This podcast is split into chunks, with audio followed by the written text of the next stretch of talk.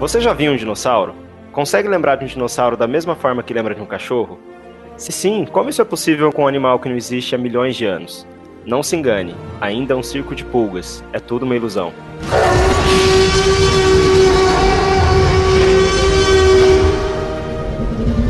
Boa parte do nosso conhecimento sobre dinossauros vem de produtos audiovisuais, e Jurassic Park, filme de 1993, é neste aspecto um marco na história do cinema e da paleontologia. Até hoje, a sua franquia leva milhões aos cinemas. Os animais que vemos ali eram de fato daquela maneira? E como o audiovisual pode ser o acesso a espécies extintas há eras atrás? Para ser experienciada por nós, a vida dos dinossauros, diferente dos animais do parque, não encontra um meio sozinha. Ela precisa de vários profissionais para trazê-la ao nosso mundo. Hoje nós conversaremos com o paleoartista Rodolfo Nogueira, um desses profissionais responsáveis por dar vida a dinossauros no audiovisual. Aqui é o Jareta e essa é a série do Fato ao Filme no Audiovisual Cast.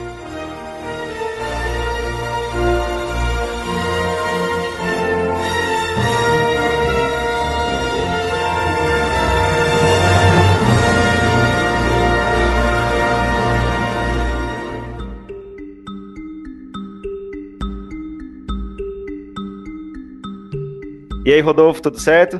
Ô, cara, tudo bem? Tudo certo também. Muito obrigado por ter topado o convite. É uma honra recebê-lo aqui no Audiovisualcast. E eu queria começar pedindo para você se apresentar. Qual é a sua formação, sua área de atuação? Conta um pouco da sua história pra gente. Ô, cara, a honra é minha. Eu sou formado em desenho industrial pela Unesp de Bauru. Na verdade, agora chama design gráfico o curso, né? Uhum. E me formei em 2009.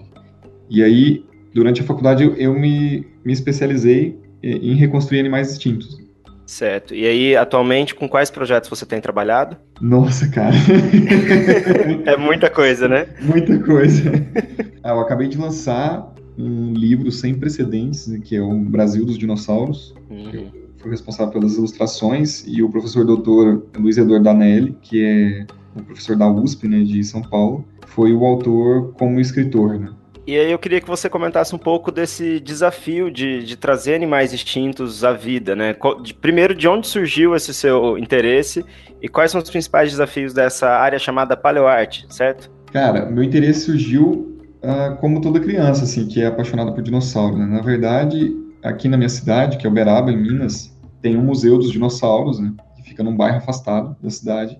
E eu fui lá a primeira vez, eu tinha seis anos, cara. Fui, assim, levado, na verdade, por sorte, por um cara que era motorista de ônibus de uma escola, me levou é, de gaiato, sabe? Porque ele era, ele era primo da minha avó. Cara, eu cheguei nesse lugar eu fiquei louco, né? Porque você imagina chegar no, você faz uma viagem, chega num lugar que tem ruínas, florestas e dragões para todo lado, né, cara? Ossos de dragões. E eles contavam as histórias que os caçadores de dragões saíam uma vez por ano iam além do horizonte e traziam os troféus, né?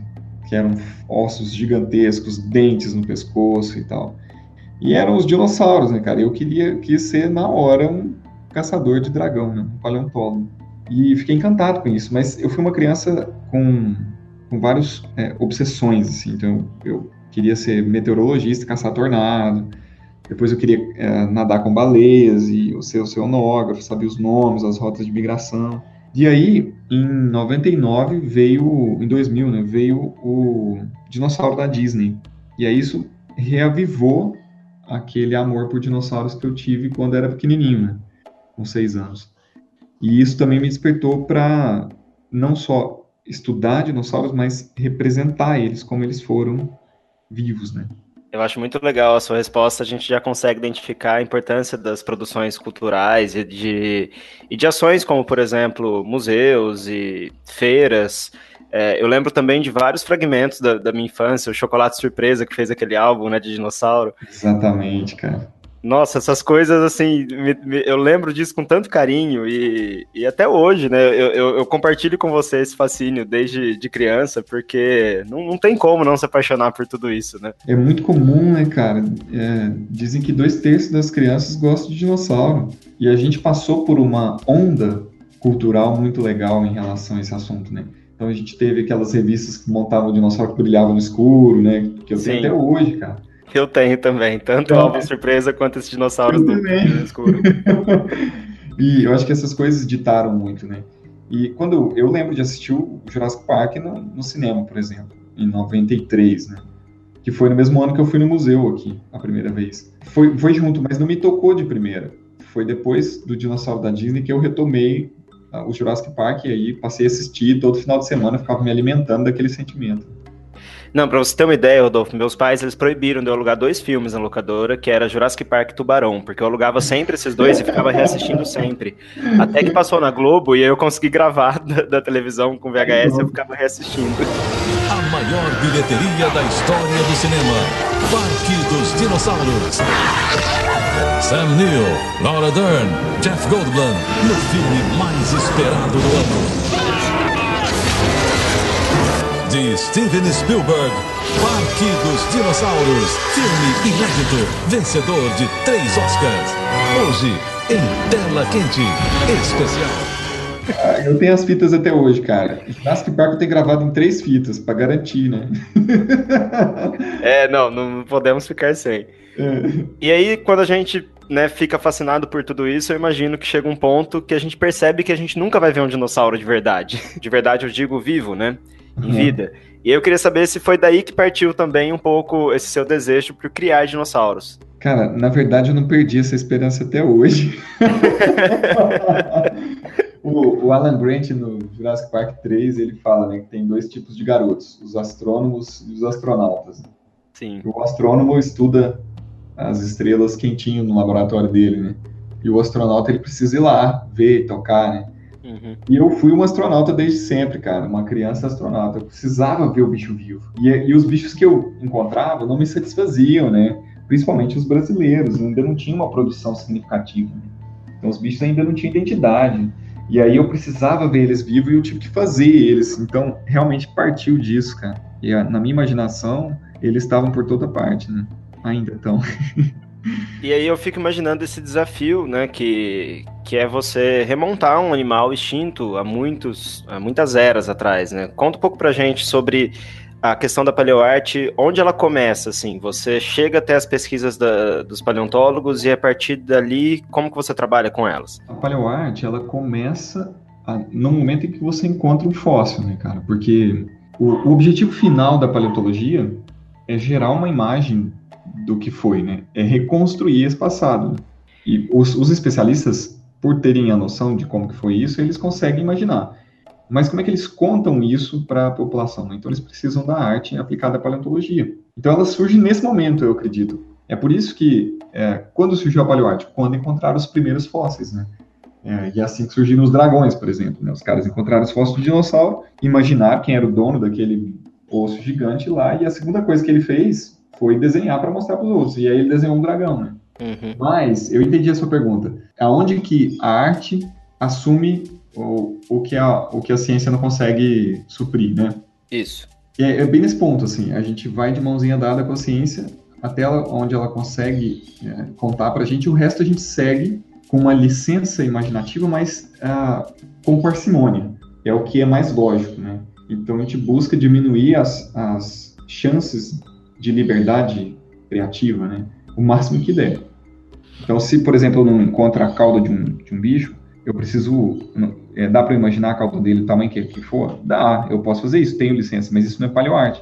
Dentro da, da arte científica, da ilustração científica, eu, eu vou ter que buscar um animal que tenha aquela cauda preservada e que seja parente do animal que eu estou querendo reconstruir. Assim eu consigo extrapolar a, a, o comprimento da cauda dele, por exemplo. E esse animal que você diz é um animal também encontrado por meio de fósseis ou um animal contemporâneo similar? Melhor por meio de fóssil, mas se eu não encontro, eu vou aumentando a distância do braço evolutivo, né? Você imagina numa árvore que você tem parentes, né, próximos ali. Se eu não consigo encontrar no parente mais próximo, eu busco um parente um pouco mais distante. Se naquele grupo também não encontro, um mais distante, assim vai. Até que se eu não encontro extinto, eu posso buscar no, nos atuais. Né? Agora, é, sempre me pergunto em relação à cor, porque aí eu, é o final, né? E agora? E a cor? Eu posso imaginar a cor que eu quiser? Não, porque é, existem regras, né, vamos falar assim, na natureza, padrões atuais que eu consigo observar em animais viventes ainda, que eu consigo extrapolar para o passado, né? já que existe um princípio que chama atualismo, né? que diz que as as coisas mantêm as regras, né? Então, quando eu observo um animal atual, ele obedece certas leis que os animais extintos também obedeciam, né? Então, padrões de camuflagem, estratégias de comportamento, é, semelhança do ambiente, semelhança do tamanho, isso tudo pode me indicar padrões de coloração, por exemplo. Eu lembro que quando. Isso eu não contei, eu vou contar para os nossos ouvintes. Eu conheci o trabalho do Rodolfo quando eu editava um programa da TV Unesp e ele deu uma entrevista por esse programa. E eu lembro que o que mais me fascinou, assim, na trajetória do, do Rodolfo naquela ocasião foi justamente essa, essa paixão pelo assunto e esse critério científico bastante levado a sério, né? Então, assim, é, a sua área de formação, que foi no desenho industrial inicialmente, precisa agora dar conta de outros, outras áreas da ciência, né? Qual que foi a sua metodologia de trabalho para conseguir ter essa segurança hoje e entregar esse resultado para os seus projetos? Cara, quando eu comecei a pesquisar, a palavra paleoarte era muito recente no Brasil, né? E existiam poucos profissionais na área. E eu achei que eu ia entrevistar esses, essa galera, ler livros e tal, e, e aprender como fazer, né? E aí eu pensei, ah, vou fazer uma iniciação científica para usar o que eu gosto para aprender o que eu preciso, né? O método científico e, e as técnicas, né? Mas não tinha nada, cara. Eu descobri que artigos eram pouquíssimos, livros nenhum, também pouquíssimos, na verdade, existem alguns sim, e profissionais muito menos, né? E aí eu tive que desenvolver uma metodologia e descrever essa metodologia. Eu comecei pensando o que eu preciso para reconstruir um animal extinto da melhor forma possível. E aí eu criei uma, são tabelas imensas que, que, na teoria, se você preencher, você consegue reconstruir esse, esse, animal. Você vai ter todas as informações que você precisa, né? É um briefing. Uhum. O segundo passo seria você é, analisar o fóssil dele, identificar as marcas de origem e inserção da musculatura. Né? Então, reconstrói esse fóssil, aí você tem o tamanho dele. Né? Depois você reconstrói a musculatura baseada no fóssil e nos animais atuais. Aí você tem o volume dele. E aí, na, numa terceira etapa, você reconstrói a pele, né? baseada também nas evidências fósseis e o que não encontrar nos animais atuais. E depois, por último, o ambiente insere esse animal. E foi assim que eu comecei, cara. E aí eu fiz uma iniciação científica com uma, em parceria com um professor da biologia, eu era do design, mas ele era da biologia. E aí, como não tinha nada, a gente publicou uma proposta de terminologia e da metodologia. Depois virou TCC. E aí, de repente, apareceu um, um trabalho aqui no museu da, da minha cidade. Me chamaram para reconstruir um, um fóssil incrível. Eles chegaram, eu cheguei lá e, e tinha num pátio assim, cara, centenas de fragmentos imensos de um animal que é o maior animal brasileiro já descrito, né? Que é o Beraba titã ribeiroi. É um uhum. desses dinossauros pescoçudos. Uhum. Chegava a 25 metros de comprimento. Foi meu trabalho, meu primeiro trabalho profissional. E aí depois disso foi aparecendo um trabalho atrás do outro. É, por conta também do, do pioneirismo, né? Imagino que você seja bastante procurado por conta dessa, dessa sua metodologia. E, e, é muito legal porque, assim, você criou essa metodologia a partir da necessidade de criar essa representação. Então, agora eu faço a, a seguinte pergunta. Com quais representações você trabalha? Porque, pelo que eu vi aqui do, do, do seu portfólio, são múltiplos caminhos para trazer esses dinossauros à, à vida, né? É, na verdade, o, o caminho é um só. Você precisa de um critério para reconstruir ele no final. Agora, o que muda é a ferramenta você vai usar e a mídia, né? Então, o suporte. Né? Você pode fazer ele tradicional, bidimensional, no lápis, no nanquim, na aquarela, no óleo, sei lá. Você pode fazer escultura dele, você pode fazer ele em 3D digital, mas na verdade é tudo a mesma coisa, né? O mesmo estilo, só que com técnicas diferentes, né? Eles têm possibilidades diferentes, né? Por exemplo, na animação, no, no 3D você consegue animar, consegue iluminar de forma diferente, consegue fazer simulações biomecânicas. Né? Na escultura, você já consegue passar o tamanho dele, a sensação do tamanho dele mais realista, né? No desenho tradicional, você consegue fazer mais rápido. Então, você tem essas vertentes que depende do que o cliente precisa, né? O cliente que eu chamo pode ser paleontólogo, pode ser um museu, ou editora, né? Alguma coisa assim. Ou seja, cada técnica, é, cada meio expressivo tem uma especificidade que, dependendo do que eu preciso, é, vai ser mais adequado, né?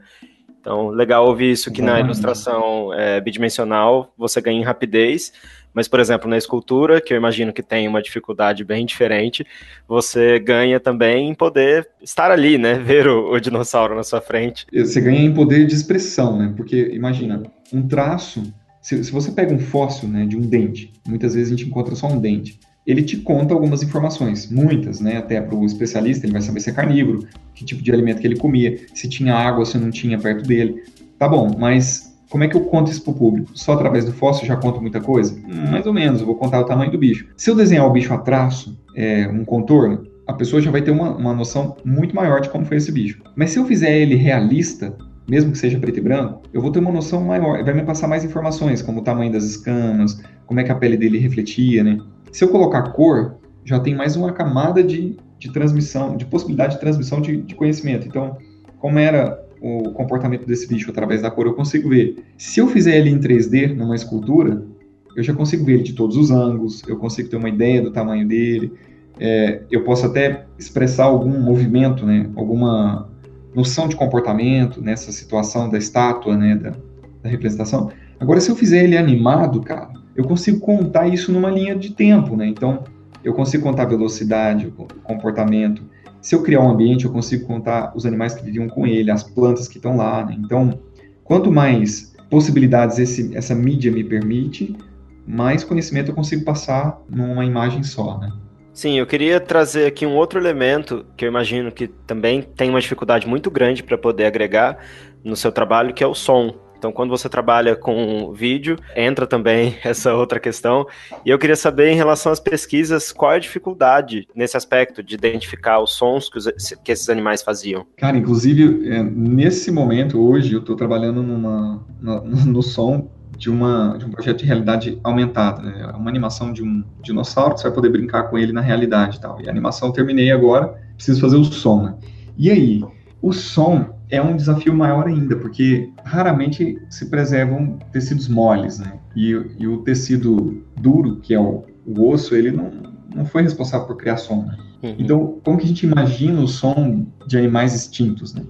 Pelos parentes deles atuais que possam mostrar alguma evidência disso. Por exemplo, se dinossauros deram origem às aves e crocodilos são primos dos dinossauros, né, vieram do, do mesmo animal, então é possível que animais, certos animais nos dinossauros fizessem sons semelhantes com crocodilos e certamente é, é muito provável que eles fizessem sons como a, os das aves, né? Possuísse uma seringe, né? Uma seringe é o que é o órgão fonador das aves. E aí, através das aves, do comportamento delas, que a gente consegue extrapolar para dinossauros. Mas se eu for pensar em mamíferos, em, eu tenho que pensar em outros grupos, né?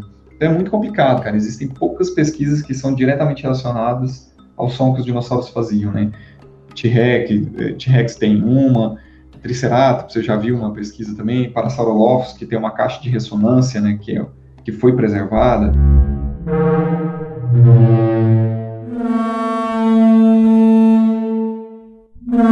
Eles conseguem extrapolar. E, e, e hoje, tem, na paleoarte, ainda não tem muita representação do som. Né? O que a gente vê no, nos filmes ficou uma réplica da réplica. Né? Então, um filme que foi líder, que é o Jurassic Park primeiro, fez um som de um dinossauro, e esse som ele virou, ele foi tão fixado que hoje se você coloca um T-Rex urrando diferente do filme, fica estranho, né?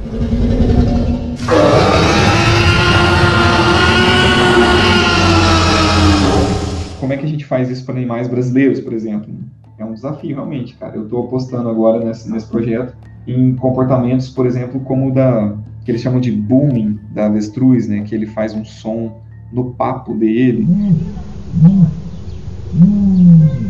que é um som de baixa frequência que viaja muitos quilômetros, né? É possível que eles fizessem essas coisas.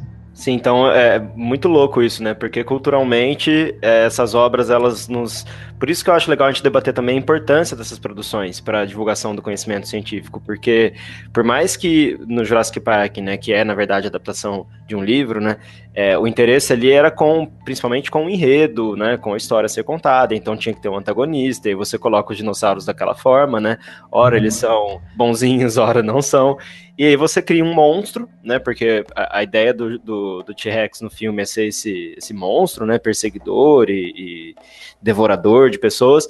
E aí você cria na cabeça das pessoas, historicamente, é, esses efeitos, né? E o som é um deles. Então eu imagino que para o paleoartista deve ser muito difícil você conseguir separar essa, esse conhecimento construído em partes também por essas produções culturais, né? Então você aciona também esse seu repertório e parece que vai ficar estranho se fizer diferente, né? É, isso é real, cara. E, e, a gente começou falando do som, mas ah, em toda a aparência do bicho é assim, né? Se você faz hoje um, um animal com um estudo científico e esse estudo hoje já está mais atualizado, bem mais, né? 20 anos depois do, do, primeiro Jurassic Park, as pessoas estranham. E aí aquilo não é mais um T-Rex, aquilo não é um Velociraptor, porque não é como do filme, né? E, e aí entra aquela polêmica discussão, né? Se o filme, por que, que os, os dinossauros do filme não são cientificamente corretos.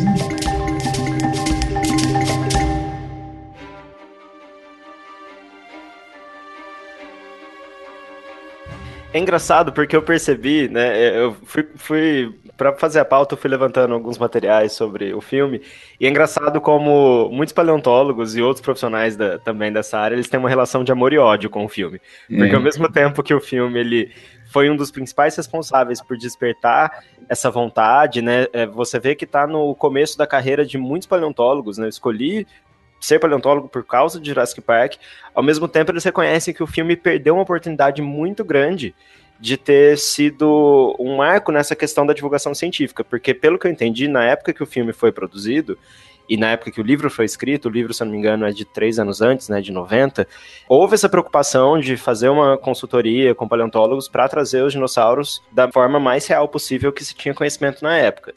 Uhum. E, e aí a franquia decidiu abandonar essa, esse objetivo, né? É, então, eu tinha essa esperança, cara, inocente antes do Jurassic World primeiro, de que eles fariam a mesma coisa que fizeram no primeiro, né? Que foi pegar 200 anos de estudos e traduzir em duas horas e aí contar o que nunca ninguém tinha contado para a população inteira e aí mostrou que era um dinossauro.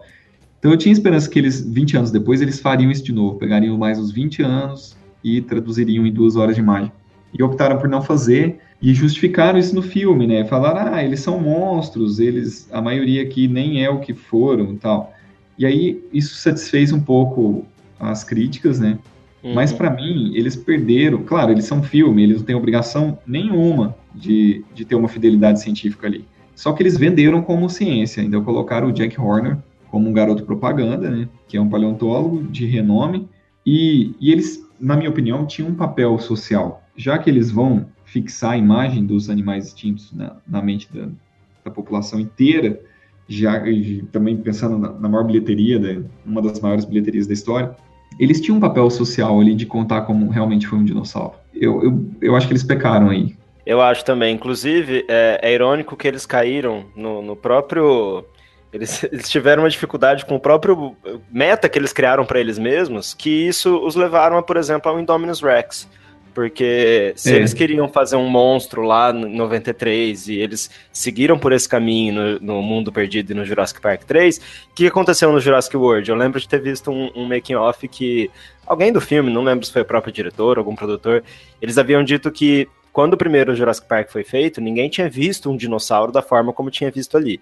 Uhum. Diferente de 2015, que nós já estávamos cansados de ver dinossauros realistas por aí. Então, o desafio deles era fazer algo que surpreendesse, que assustasse mais do que o Tiranossauro Rex fez em 93.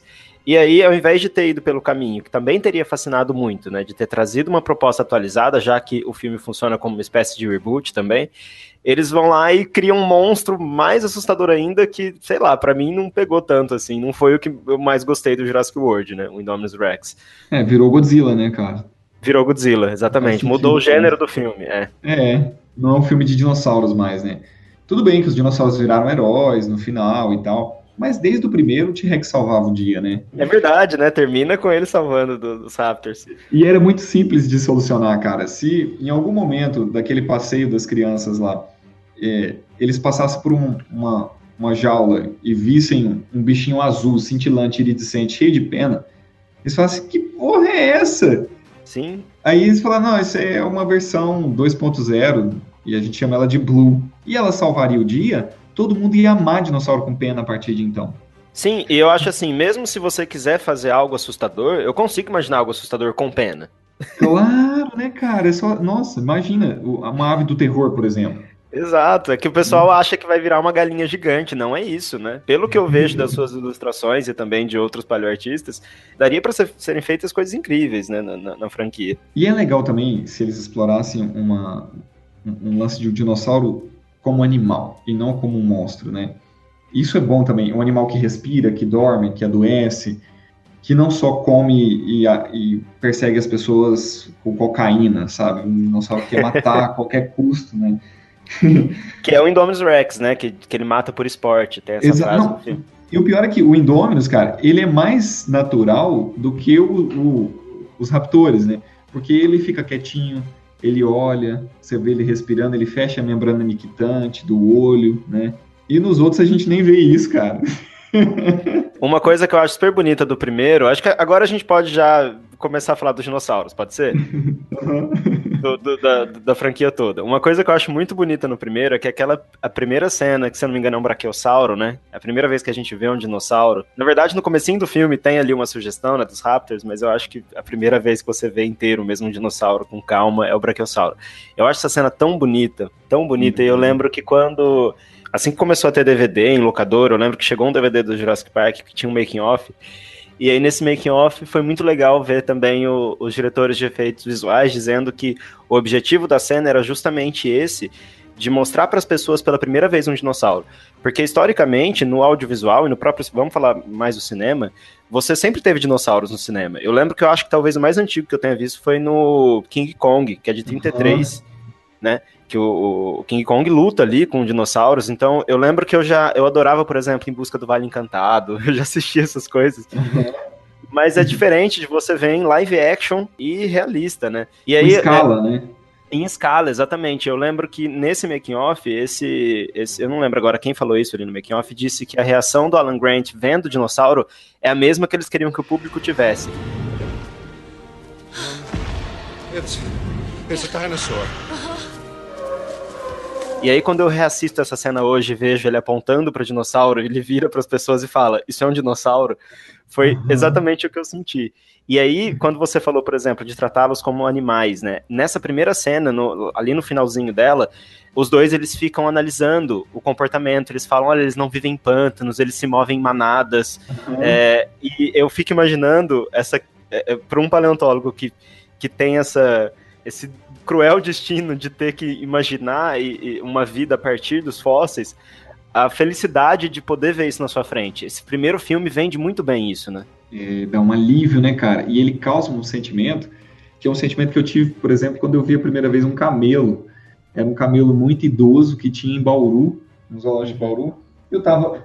Eu, a, a jaula dele começou de uma vez, assim, eu levei um susto, porque eu nunca eu não imaginava que um camelo tivesse 3 metros de altura. E aquele sentimento foi o mesmo que eu senti quando eu vi esse Brachiosauro na primeira cena, né? E que é um sentimento que a gente não consegue ter no, no Jurassic World, por exemplo. Sim, então, é, na verdade tem várias análises interessantes dos efeitos visuais do Jurassic World, como eles, de alguma forma, não conseguiram trazer o mesmo realismo de 93, eles não conseguiram trazer em 2015, talvez pelo excesso de, de efeitos e tal. Mas, é, ao mesmo tempo, Jurassic World tem uma cena que eu acho super bonita, que é quando eles ficam do lado de um, acho que é um apatossauro, que foi é, ferido ali pelo, pelo Indominus uhum. Rex. Se eu não me engano, foi a única cena que não foi feita em computação gráfica no filme. Eu acho que ali é animatronic.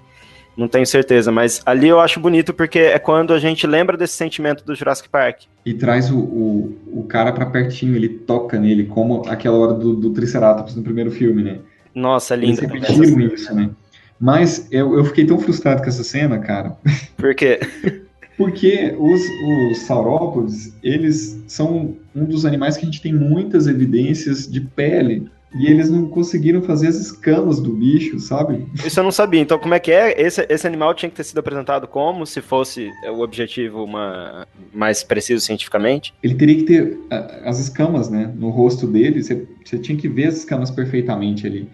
E eu acho que porque eles trocaram o estúdio, né? O Stan Winston morreu, sei lá, e eles trocaram pro, pelo, pelo outro estúdio, né? De efeitos especiais de robôs. Então eles fizeram, sei lá, talvez sem tempo, né, cara? Não sei. Eles fizeram os bichos sem escamas, né? Eu fico imaginando como deve ter sido frustrante, assim, vocês a cada cena percebendo tanto de oportunidade que poderia ter sido aproveitada e não foi em Jurassic World. É verdade, cara. E eu, eu tinha tanta expectativa, assim, né?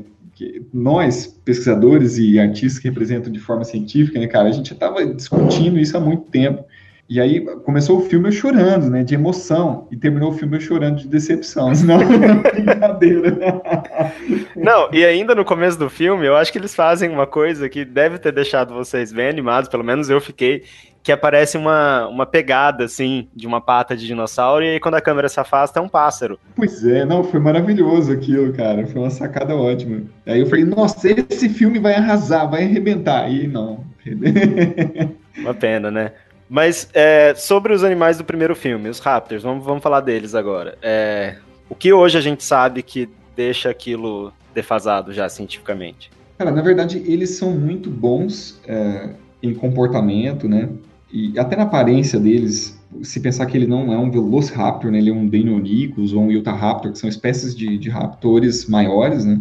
Mas quando eles escreveram, quando o Michael Crichton escreveu o livro, ele, eles encontraram o Utahraptor e ainda não tinha descrito. Então ele falou: oh, encontrei um raptor perfeito para você no filme. Um consultor dele falou. E ele foi lá pesquisar. E era o Utahraptor, mas não tinham dado esse nome. Então ele chamou de Velociraptor e na verdade é uma outra espécie. Então, se você pensar que é uma outra espécie, eles estavam anatomicamente muito bem feitos, o comportamento, a inteligência, mas hoje a gente sabe que eles teriam penas, né, cara? Tem muitas evidências diretas e indiretas que raptores teriam penas, mesmo que fossem é, estruturas filiformes, né, em formato de, de, pelo, mesmo que fosse uma pena como a atual, mas uma penugem, né? Então a gente sabe que eles teriam isso, né? É, é muito, já, já é muito comprovado isso. Né? E no filme não, não foi representado. No Jurassic Park 3, eles colocaram umas peninhas, né? Ah, é verdade, na cabeça, assim, né? É, aquilo já, já dava uma, uma, uma satisfação, né? e o 3 é de 2001, né? Então acho que ali já já quiseram contemplar um pouquinho mais isso, mas não o suficiente para não comprometer o vilão que eles criaram, né? Exatamente. E, mas no próprio livro, você tem penugens nos filhotes de tiranossauro, né? No livro? Não se, é, não sei se você leu o livro. Não o li, não li. Por exemplo, ele, o Michael Crichton descreve os filhotes com pena, cara. É, então eles já poderiam ter trazido isso para para produção cinematográfica, né? É. É, que ali, o que, o que na verdade é uma constância, pelo menos no, nos primeiros filmes, né? São os dinossauros como parte do ambiente, né? E, e um ambiente hostil. Então, inevitavelmente, eles acabam sendo hostis também, né? Mas eu lembro, por exemplo, tem o Dilophosauro, né? Que é aquele que joga um, um, veneno. Eu acho muito legal a construção daquela cena, porque no começo parece que ele quer brincar, né? Não dá para entender também o que ele quer. Ele, ele me lembra muito um cachorro, na verdade. Verdade. E, e aí depois tem essa, esse veneno. É, esse dinossauro, daria pra gente comentar alguma coisa aqui de, da representação dele? Então, é, essa aparência dele em vida, com aquela membrana né, que ele abre e tal, aquilo a gente não tem evidência nenhuma de que foi encontrado, é, de que ele tinha isso no fóssil. Né?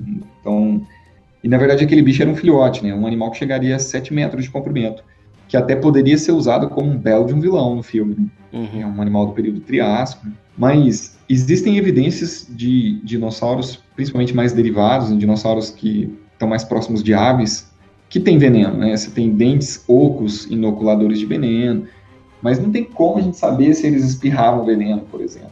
E é uma licença que é possível de, de ter, assim como o dinossauro que muda de cor, né? Se a gente considerar que dinossauros mais primitivos tinham cromatóforos, que são células de pigmentação que répteis e anfíbios têm, não aves, né, mas répteis e anfíbios, é possível que eles trocassem de cor pelo movimento do, dos pigmentos junto com a estrutura que tinha essa escama. Então é possível que eles se camuflassem, igual a Indominus se camufla, igual uhum. o Carnotauro do Mundo Perdido no livro do Crichton. Uhum. Que tem agora nesse novo Jurassic World. Tem Exatamente, tem o Carnotauro lá, né? Uhum. Tomara que ele mude de cor, cara. então, vamos, vamos ver. Ele tá muito bonito no filme no trailer, pelo menos, eu vi o Carnotauro tá espetacularmente bem reconstruído, assim, as escamas dele, eu gostei muito. Sim, inclusive o, o, o, filme estreia agora, né, e eu acho que a gente, depois de ouvir esse podcast, vai ficar bastante de olho em como eles vão fazer isso, e aí no próximo podcast a gente comenta rapidamente o, essas atualizações.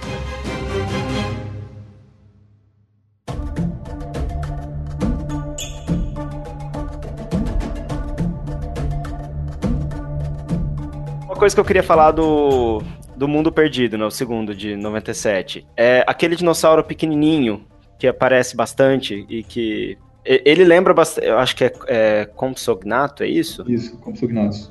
Ele... Ele também tem evidência de que eles atacavam em bando daquele jeito, porque é uma cena bastante forte até, né, para pro tom da franquia. Cara, não sei se tem evidência direta, de, por exemplo, vários fósseis deles encontrados juntos, mas é, isso é possível que acontecesse, né? pelo tamanho deles, pelo comportamento de animais atuais que tenham um tamanho semelhante, né? O que, obviamente, não teria é, como acontecer é que ele, eles teriam penas, né? Na verdade. Então, o filme foi um dos dinossauros mais bem reconstruídos, só que sem penas. Na época não sabiam ainda. Né? Assim, é, ele parece mesmo um pássaro, né? Por vários motivos. É, e ele está muito próximo do grupo que deu origem às aves. Né? Eu queria falar agora do Espinossauro, que foi colocado como vilão do terceiro filme, né? Do Jurassic Park 3. Queria que você comentasse um pouco com a gente sobre a representação dele lá, se ele de fato seria um oponente à altura do T-Rex, como ele foi ali apresentado. Cara, eu acho que certamente esse é um dos bichos mais vorazes e que a gente deveria temer se andasse pelo Cretáceo, cara. Sério? É, Nossa. sério. O espinossauro ele foi o maior carnívoro que já existiu, né? O maior carnívoro terrestre que já andou. E do filme para cá, muita coisa mudou, mas eles já representaram umas sacadas muito boas. Por exemplo, ele nada, né? Uhum. Eles mostram a, aquela vela nas costas dele, assim, surgindo igual o tubarão, né, no filme. Sim. Aquilo já foi uma sacada excelente. É, a, o tipo de escama que tá na, no rosto dele, isso também é muito bom. Ele é um dinossauro que poderia ter os dentes à mostra, como um jacaré atual tem, ao contrário do tiranossauro, do velociraptor, né, que eles escondem tem, os dentes, é. Que deveriam esconder os dentes, né? No filme os T-Rex ainda têm o dente para fora, né? Mas uhum. provavelmente na realidade eles não teriam.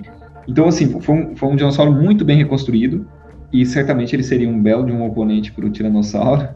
Ah, só que agora a gente conhece melhor o fóssil dele, né? E sabe, por exemplo, que ele era um bicho mais aquático ainda que foi representado no filme. Provavelmente ele tinha as patinhas uh, traseiras menores, né, que seriam patonas, né, mas mesmo assim menores que foram representados. Então, talvez um animal até que se apoiasse nas patas é, dianteiras, né, nos braços dele para caminhar, mas certamente ele seria um oponente à altura do T-Rex, cara. É, deu pra ver que eles quiseram ampliar a escalada de medo, né? Porque no primeiro filme tem uma coisa que eu acho um mérito bem legal, mas eu não faço ideia quão preciso cientificamente é isso, é essa questão de que o, o Tiranossauro não vê movimento, não vê, ele só vê movimento, aliás. Então, uhum. uma forma de esconder é ficar parado, e isso não tem com o espinossauro, né? Aliás, sobre isso, é, é, um fato científico? Não é, cara. Na verdade, até o globo ocular, a, a órbita do tiranossauro é até bem grande, e as áreas do cérebro dele responsáveis pela visão são bem desenvolvidas, cara. E ele tem o olho bem direcionado para frente, né? O que permitiria uma visão estereoscópica, né? Ou seja, enxergar em 3D. E isso é coisa de bicho que caça, né? Você precisa enxergar a distância para você dar o bote, né? Então, provavelmente, se você parasse em frente a um T-Rex, ele ia achar muito bom, porque ia ser bem mais fácil de comer. Olha o filme aí nos atrapalhando no, numa situação de sobrevivência. É, e tem vários filmes que fazem paródia disso, né? Eles, o cara fica quieto na frente do dinossauro e fala: O que você está fazendo? para ele não me ver. Aí ele não, não existe, né? Ele sai correndo. É que é engraçado que como, por isso que eu acho legal a gente sempre lembrar que o que motivou o Jurassic Park lá, o filme, é um, um filme de aventura, de ficção científica, de uhum. partes de suspense. Porque como ferramenta de aflição, essa questão de você ficar parado para não ser visto funciona muito no filme, né? Nossa, muito, né, cara? Nossa, o, o T-Rex passando ali com, com, bem pertinho, com o rosto bem perto deles, dá muita aflição. Assim como eu lembro que eu tenho uma relação também afetiva muito legal com Jurassic Park, foi o primeiro filme que eu vi no cinema quando eu era criança. e eu era muito novinho, e eu acho que devia ter uns 5 anos, né, foi em 93, e eu lembro que eu dormi no cinema, então a parte do T-Rex eu não vi no cinema. que sorte a sua. Exato, só que eu vi, acho que uma outra bem pior, que é a, a, os Raptors na cozinha. Hum. Então, assim, por, até eu uh, chegar na locadora, né, e naquela época, se você perdia no cinema, você tinha que esperar meses para chegar na locadora e ver de novo. Eu lembro que até rever o filme, o filme para mim era aquilo, era a cena dos Raptors na cozinha. E aquela cena é assustadora também, né? Porque eles criam essa tensão de que os Raptors não adianta você ficar parado. Eles Só que ao mesmo tempo eu lembro que eles vendiam a questão de que, principalmente no começo do filme, que eles são caçadores implacáveis, que eles têm o faro muito aguçado, e ali na cozinha parece que o faro ficou de lado, né? É verdade. é, virou um filme quase alien, né? Se você, você, assiste só aquela cena, é um alien, né? Sim, exatamente.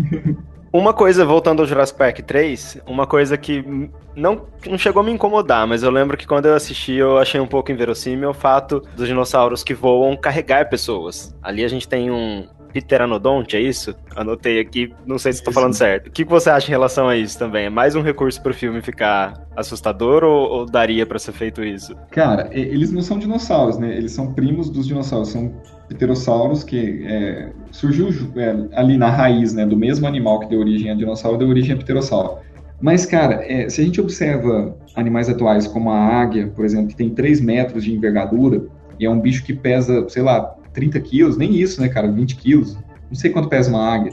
10 quilos, eu não sei. É, mas ela é muito leve. Ela carrega ovelha, cabra, sabe? Ela levanta e solta lá de cima. Então, é possível, sim, que um pterossauro, talvez da espécie do pteranodon, mesmo naquele tamanho que é exagerado no filme, consiga carregar uma pessoa assim. É, porque também... A gente tem até casos de águia carregam bebês, né? Humanos. Tem caso disso? Que medo. Não sabia que tinha caso disso. É, porque uma cena que no filme funciona bem também, no terceiro. É uma, eu, eu lembro que eu, eu, quando eu assisti o terceiro, eu achei que naquele ponto ele já estava um pouquinho arrastado e de repente dá um frescor, assim, pra narrativa, aquela gaiola com tudo cheio de neblina. Aí foi uma, uma grande novidade, né, colocar aquela gaiola no filme. Foi muito surpreendente para mim, assim, eu amei aquela cena, cara. É, tanto que eu acho que ali no 3, até, eu não sei como foi o, o, qual foi o resultado financeiro do 3, mas meio que estacionou a franquia ali, né? Eu acho que eles já estavam meio que sem saber por onde ir estavam entregando mais da mesma coisa, só que foi ali, foi uma, uma das novidades que eu recebi muito bem, assim. Gostaria de ter visto mais. Aliás, é o começo do filme, né? O primeiro vilão, assim, do filme é um animal alado. É, então, verdade, cara, verdade. Eu achei o, o, o Jurassic Park 3, ele foi um filme curto, né? Podia ter sido mais longo, eu senti falta de um filme com um enredo mais bem desenvolvido, mas ele é muito bom, cara. Ele, os dinossauros dele são os mais fidedignos de todos as, os filmes da franquia, né? E a história não é pequena, né? É uma história bem legal. Eu gosto bastante do 3. É, a gente falou de som, inclusive, nesse terceiro tem uma novidade que é o som do, dos Raptors, né? Eles pegam ali um, uma estrutura fóssil que soprando daria o som. Uhum. O que, que dá pra gente falar sobre isso? Cara, isso é real, não em relação ao Velociraptor, como na verdade eu não sei, eu nunca vi um estudo falando da, dessa caixa de ressonância nos raptores. Hoje a gente tem evidências, por exemplo, em Parasaurolophus, que são aqueles animais que no primeiro filme levantam a cabeça do lado do brachiosauro, no segundo filme eles são capturados naquela corrida, né? É, são animais com grandes cristas e essas cristas dentro dela tem várias câmaras. Você passa o ar lá por dentro, elas vibram e produzem um som. Então, hoje a gente consegue ouvir um som próximo ao que foi um Parasaurolophus. É, então é legal eles levantarem essa, trazerem essa questão para o público. Eu gostei disso. É, e aí é, isso entra duas, duas questões legais, né? Uma de você poder ouvir o dinossauro de um jeito que seria o mais plausível, né? O mais real. E é legal acompanhar os trabalhos de Foley do Jurassic Park, porque é, eles misturam som de vários bichos, né? Então, é, eu lembro que, se não me engano, nos Raptors tem som de golfinho junto com uhum. leopardo, várias coisas assim.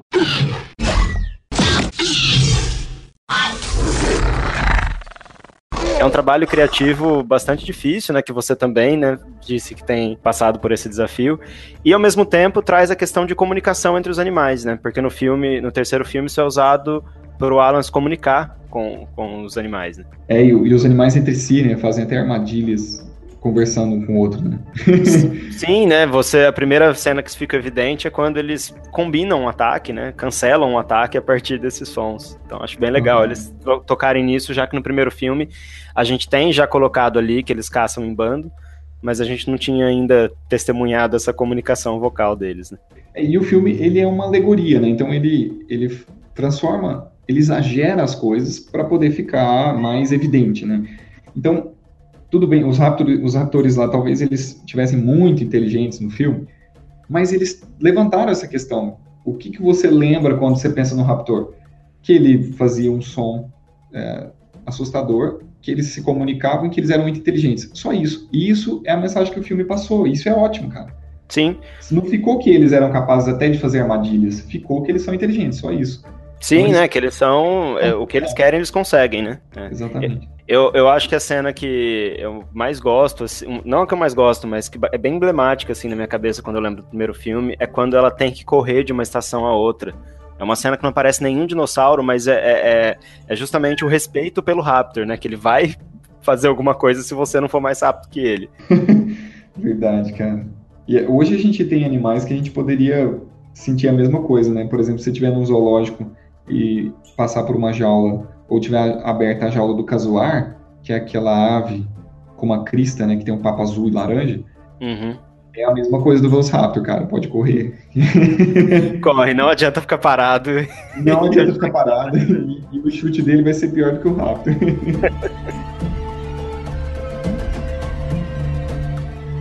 Bom, a gente falou do ar, eu acho que agora a gente poderia falar da novidade do Jurassic World, que foi o Mosasauro, né? O que que dali a gente poderia comentar também, da, daquela representação, é, a, a, o tamanho daquele animal, a forma como ele salta, a gente tem evidências sobre isso também? Cara, é, então, a gente sabe que é um bicho muito grande, né? Uma cabeça de 3 metros, cara, imagina? Sim. É um animal muito grande, mas ele foi duplicado o tamanho dele no filme. Tudo bem, né? Já que a aparência dele ficou muito boa. Então, assim, na minha opinião, como paleoartista, foi a melhor reconstrução de um mosasauro que eu já vi. É, se a gente esquecer o tamanho dele, né? Também a gente não está vendo o tamanho dele comparado com o humano é, na, no mesmo enquadramento, né? Você tem câmeras que dão zoom, aí você perde a perspectiva, né? Ele está longe na hora que ele salta, aquela coisa. Mas ele ficou exagerado, né? Ele come o, no final ele come o a Indominus, né? Indominus, é. ele ficou com a cabeça, sei lá, o dobro do tamanho que ele tinha. Mas fora isso, eu achei ele muito bom, cara. É, eu gostei também. Eu acho que trouxe um frescor, né, pra franquia ter mostrado isso também. Bom, foi uma, uma das novidades boas, né, do filme. Gostei muito. Eu acho que eles podem até explorar isso mais, cara. Tomara que nesse filme eles explorem mais o Mosasauro. Sim, vamos, vamos aguardar e comentar no próximo também. Segura surfando, né? Sim, né? No trailer tem isso aí. É. Rodolfo, eu acho que, assim, pelo que eu anotei aqui dos dinossauros e, e, do assunto, a gente passou por tudo. Tem algum que você acha que merece a gente falar, dos filmes especificamente? Cara, eu acho que no Jurassic Park 3, naquela cena que a gente. que é uma cena é, espelho, né? Da, daquela primeira filme, da, do primeiro filme que a gente estava comentando do, do Brachiosauro. Que eles mostram o Brachiosauro de novo, né? Naquela cena mágica, com os raios de sol entrando, os estegossauros, né? Uhum. Eu gosto muito do Brachiosauro do primeiro filme. Ele é bem delgado, né? Ele é bem realista, assim, marrom, né? Cinza. Sim. Mas no, no, terceiro filme, eu acho que eles trouxeram uma coisa que o grande público nunca tinha visto. Nós, paleoartistas, já estávamos explorando, né? Mas, bom, eu não estava, porque eu era criança ainda, quando passou o filme 3, né? Adolescente. Mas eu gostei demais de ver aquilo, que era a, uma pele com muitas dobras, grossa e muito estampada, né, cara? Os bichos do 3, eles são bem mais coloridos do que os bichos do 1. Sim. Do 2, né? Então, eu, eu, gosto demais daquela cena que os brachiosauros, na hora que ele caminha, você vê a pele dele sair numa onda, né? Que propaga pelo corpo dele, assim, como se fosse. Imagina um bicho que tem 9 metros de altura, certamente ele balançaria, né? A, as dobras de pele e tal. E eu não acredito que esses bichos também teriam uma pele elástica. Eu acho que tudo que é, teria que movimentar já, já tem que estar disponível, sabe? Então a dobra tá ali para poder esticar no momento de, de extensão, né? Então eu gostei demais do Brachiosauro do, do filme 3, cara. Nossa, é, essa nossa conversa toda, na verdade, eu, eu quero sentar e fazer uma maratona de todos os filmes de novo para reparar detalhes. Me deu vontade também, cara. Porque, nossa, são detalhes que eu, eu acho que sozinho nunca teria... A gente, eu acho que como público leigo, a gente sente sim essas diferenças, né? Assim, quando tá mais realista, quando toca em, em, questões visuais e sonoras que ficam mais próximas de algo que seria real, acho que a gente sente a melhoria, mas não com a mesma consciência e, e, detalhe que vocês percebem exatamente onde eles melhoraram, né? Quando eu assisti os primeiros filmes, eu era é, obcecado com os dinossauros, né? E nessa fase eu assisti repetidas vezes os três filmes. Eu notava já muita coisa, mas eu acreditava que aquilo era um dinossauro, que aquela era a aparência que, te, que teria um dinossauro de verdade. E aí, como eu queria ver os bichos vivos e no, no filme não era suficiente, eu queria ver os animais brasileiros também, eu acabei tendo que estudar muito profundamente esses bichos. Né? E aí, de repente, o filme ficou desatualizado para mim. Né? Uhum. e aí, então, o filme se corrompeu ao longo dos meus estudos que foram justamente influenciados e inspirados pelo filme. É, mas interessante é que ele foi essa porta de entrada, né? Apesar, apareceu essa lacuna depois e, e a sua trajetória profissional tem sido justamente é, cobrir essa lacuna, né? Tanto Exatamente tanto com a evolução do que se sabe desde aquela época, quanto com algo, com atenção que não, que o filme não dá para o nosso continente aqui, para nossa realidade aqui, né? Exatamente, cara. Ele cumpriu o papel dele, né, de inspirar e assim como o Jurassic World, né, tá fazendo também, cara. Eu conheci várias crianças que são obcecadas pelos dinossauros do terceiro filme, ou do, do, do quarto filme da franquia. E, inclusive pela Indominus, cara. Ela, ela é uma heroína para essas crianças que agora tem 12 anos, 13 anos, sabe? Eu acho que a, a, o que eu mais gostei desse Jurassic World, eu acho que para você deve ter tido um efeito similar, é quando eles, eles visitam o primeiro filme. Então, quando a trilha entra, aquela cena que o, o menino abre a cortina e vê o parque em funcionamento com a trilha do filme original, é, depois, quando eles encontram pré, os prédios antigos, eu acho que isso foi é uma homenagem que para eles foi super conveniente fazer, né? Porque uhum. é, recicla o sucesso do filme anterior, mas pra gente também é muito gostoso ter esse sentimento e, e por exemplo, isso que você falou agora é uma coisa que eu ainda não tinha parado para conversar com as crianças dessa geração, né? O que, que o filme representa e, e, de fato, esse pressuposto que eles colocaram de que as crianças não se impressionam mais com, com dinossauros, né? Tanto que no filme, a primeira aparição, entre aspas, do T-Rex tá Tá, o menino tá no, no smartphone enquanto o T-Rex está sendo alimentado, né? Uhum. E, e, eu acho que não se aplica a todos os casos, né? Eu acho que mesmo com, sei lá, Hoje a gente tem jogos, tem várias coisas, né? Dinossauro por todos os lados, de uma forma que a gente não teve na nossa infância, por isso que eu acho que esses brinquedos e o álbum da surpresa, né, nos cativava tanto. Mas mesmo assim, não tem. Foi aquilo que a gente conversou quando eu, eu te convidei pro programa, né? Eu acho que se a pessoa não gosta de dinossauro, deve ter algo errado com ela. Exatamente, cara. E, e, uma coisa que você falou muito interessante, cara, é que é, a minha profissão foi justamente para preencher a lacuna, né? Como a gente é, cresceu numa época que não tinha tanto acesso né, à informação e nem a, recursos, né? Então, a gente não tinha tantos jogos naquela época de dinossauro e nem tantos filmes, né, nem tantos documentários. Então, as pessoas que foram inspiradas por esses filmes, elas justamente estão buscando é, preencher essas lacunas. Eu mesmo ia no museu aqui em Uberaba e, e o museu era feito de vitrines simples de vidro com os fósseis dentro, cara. Não tinha nem reconstrução dos animais em vida. Aí, meu sonho era colocar no museu reconstruções da aparência do, dos bichos vivos, como eu imaginava, para contar para as pessoas. E isso foi um motivador. Então, essa, o fato de não ser completo deixava com que a gente preenchesse isso com a nossa imaginação. E isso faz com que a, a ciência, no caso, né, que, do que a gente está falando, aconteça dentro da nossa mente. Então, para eu imaginar um, um dinossauro antes, eu precisava criar ele dentro de mim. Então eu ia no museu e via só fóssil, não tinha imagem dele vivo. E aí ele acontecia dentro de mim. Hoje, com a difusão tão grande da, através dos documentários, dos jogos, dos filmes, é, eu recebo a imagem desses dinossauros prontas. Então, é, é uma discussão entre os paleoartistas, né, o, quão, o quanto isso impacta na, no, na imagem que as pessoas vão ter, porque é, eu estou fixando a imagem desses bichos, né? Sim. Eu, eu, eu estudo e falo para eles, ó, o dinossauro foi assim, e eles vão acreditar, né? A população vai acreditar nisso. Fixou essa imagem. Na verdade, a gente não tem certeza de como eles foram. Não, mas eu acho que o trabalho, o, o que eu acho mais é, impressionante, assim, louvável do, trabalho do paleoartista é justamente isso de é, vocês é, adquirem uma credibilidade de que vocês não estão criando aquilo, assim, sem responsabilidade. Vocês estão fazendo isso dentro do que das informações que vocês têm para trabalhar. Sim, né? com certeza. Então, tem ali uma, uma é, um respeito a como fazer isso de uma maneira que não é, seja inconsequente, assim, do tipo, beleza, ficou essa lacuna, então agora vamos colocar uma coisa bem absurda para chamar atenção. Não, a gente sabe que não é isso. É um, cara, é uma ótima observação isso e é, e é o que o filme poderia ter pensado, né? Sim, é isso que deixa né, a gente frustrado quando a gente quer enxergar isso na franquia. Por outro lado, eu acho que o que a gente pode né, fazer com esses filmes é pegar essa inspiração para tapar essas lacunas, né? E com certeza, no mínimo, ele é um filme ótimo, né? Uhum. De, diversão e entretenimento. Então, assim, ele vai influenciar as pessoas a, a pesquisarem por, por como foram esses animais, né, de verdade. Então, ele acaba cumprindo sim o papel dele.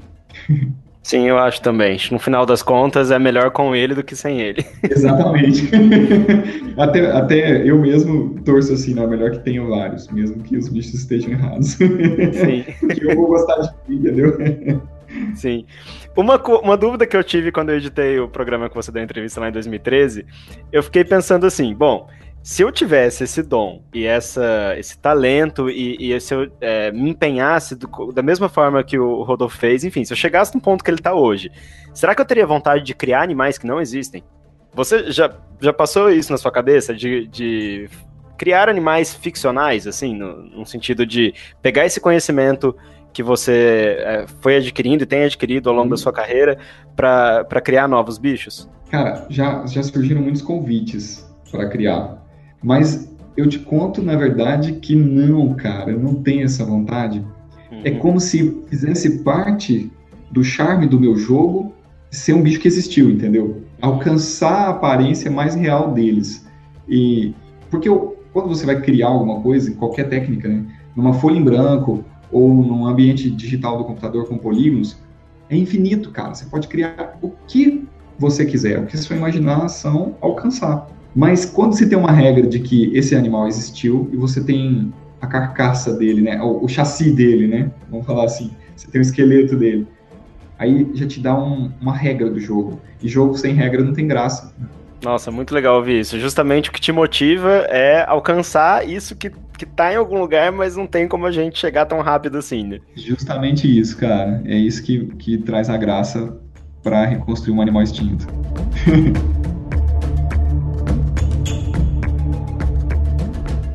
Bom, essa semana estreia o Jurassic World, então se você está ouvindo o podcast no lançamento, é, ele ainda não estreou, mas ele estreia na quarta-feira agora. E Rodolfo, eu gostaria de fazer um convite. Você topa voltar comigo numa gravação bem rápida para atualizar é, o que o Jurassic World fez e a gente coloca isso no final do próximo episódio? Pode ser? Ô, oh, cara, com certeza. Mas eu vou assistir com mais critério agora. e aí, é, para o pessoal conhecer o seu trabalho, o que, que você recomenda? Olha, justamente agora, na estreia do filme, uh, eu vou fazer uma exposição que vai ficar por um mês aqui no Shopping Center Uberaba, com os dinossauros brasileiros.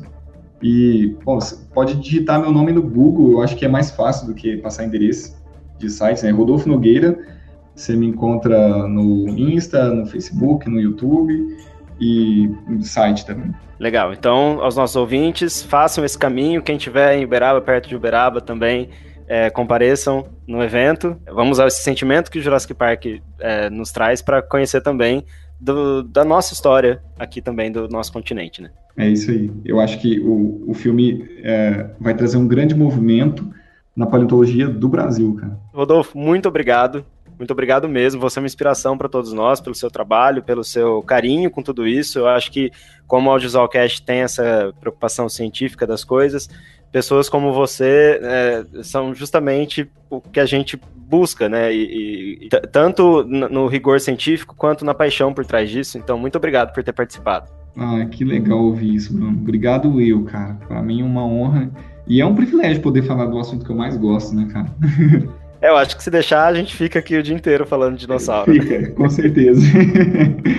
Muito grato mesmo. Para quem quiser conhecer mais sobre o Rodolfo, gente, eu vou deixar também na publicação o link do programa que eu editei com ele lá em 2013, que foi o Artefato. Mas eu vou deixar também uma matéria bem recente que foi feita para o Terra da Gente, da IPTV, que eles contaram também um pouco da trajetória do Rodolfo, e ali a gente também consegue ver parte do portfólio dele, das animações, das ilustrações, das esculturas. Então, deem uma olhada aí na matéria. E eu quero a opinião de vocês sobre o nosso programa, gente. Então, esse desafio de pegar um mundo que já existiu e que não existe mais, e a gente só chega até esse mundo a partir de alguns vestígios, né? E a gente tem várias ciências, na verdade, contribuindo para a gente poder chegar nesse mundo. E o Rodolfo faz parte desses profissionais que nos dá acesso a esse mundo. Então, quero saber a opinião de vocês. Mande seu e-mail para a gente, contato.audiovisualcast.com.br. Comente na publicação, comente no Facebook. E a gente traz os resultados dessa conversa no final do próximo episódio, junto com os comentários atualizados do Jurassic World. Rodolfo, muito obrigado pela participação. Obrigado eu, cara. Foi uma honra. E agora a gente fica com os comentários do episódio anterior. Tchau.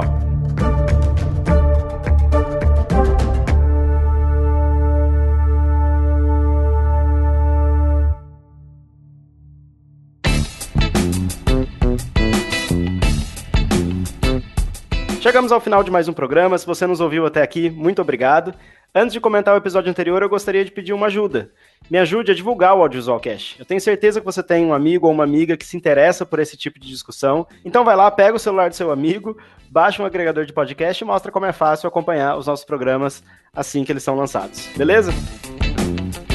No último programa a gente conversou sobre fãs, sobre esse poder que os fãs hoje possuem, justamente por estarem conectados, então eles conseguem se articular para é, alcançarem coisas incríveis, como por exemplo salvar uma série de cancelamento, né? E a gente deu vários exemplos disso. Mas a gente também conversou no último programa sobre essa mobilização feita por uma coisa ruim. E aí, quando o fandom fica tóxico, né? E entre a gravação do episódio e a gravação dos comentários, saiu uma notícia que me deixou muito triste e que eu trago aqui para exemplificar essa mobilização negativa que os fãs fazem muitas vezes. Nesse caso, aconteceu com a atriz Kelly Marie Tran. Ela interpretou a Rose nesse último filme da saga principal do Star Wars, né? Os Últimos Jedi. E, na verdade, ela recebeu uma chuva de ataques racistas vários ataques simplesmente porque ela é asiática, porque ela é mulher, e porque vários fãs puristas não consideraram que ela estaria alinhada com o que deveria ter em Star Wars. Então, é, ela apagou todas as publicações dela para fugir desse tipo de ódio. Ela, na verdade, sofreu isso de não só de fãs, né, de outras personalidades também, extremistas. Então é muito foda, porque, é, na verdade, eu aproveito para juntar com o nosso outro programa, o nosso programa 16, que foi sobre ficção política, né? Lá a gente conversou bastante de Star Wars também, como Star Wars, ele, desde o início, ele é, propõe várias discussões é, sociais, de regimes políticos totalitários, né? Como isso é ruim, e também a questão da opressão. É uma obra que sempre discutiu isso. E parece que os fãs não estão entendendo. Mesmo, né, como a gente conversou naquele programa trazendo meme lá, mesmo com um navio espacial e com explosão, as pessoas não entendem muitos temas. E como a pessoa se considera fã de Star Wars, né, a gente falou no último programa também, essa, essa esse conjunto de ações que a gente espera de um fã para ele para que ele possa ser chamado de fã daquilo, né? E eu talvez questiono o fã de Star Wars que se considera fã, mas se vê no direito de fazer ataque racista é, a uma asiática ou um ataque misógino, como foi o caso também. Então, é, é o tipo de problema que talvez antes do ambiente conectado a gente não teria como chegar em larga escala assim, né? A gente até comentou alguns exemplos de em que o correio era usado para essa mobilização, só que a internet ela tem servido também como esse caminho, esse facilitador para destilar ódio. E, e aqui a gente viu os fãs fazendo uma atrocidade título de fã que eu questiono, porque parece que não entenderam nada de Star Wars. Tem todo o direito de discordar do filme, achar o filme ruim. Agora, atacar a atriz porque ela é uma mulher asiática, ela não deveria estar ali, desejar a morte da personagem, que ela fique em coma, que ela sofra. E aí, na página da profissional que interpretou o papel e fazer esses ataques, esse tipo de fã a gente não precisa. Então, proponho mais uma vez, vamos repensar o nosso papel de fã. O fato da gente amar alguma coisa nos dá direito de atropelar todo o resto? Eu acho que não. Valeu, gente. Até o próximo programa. Tchau.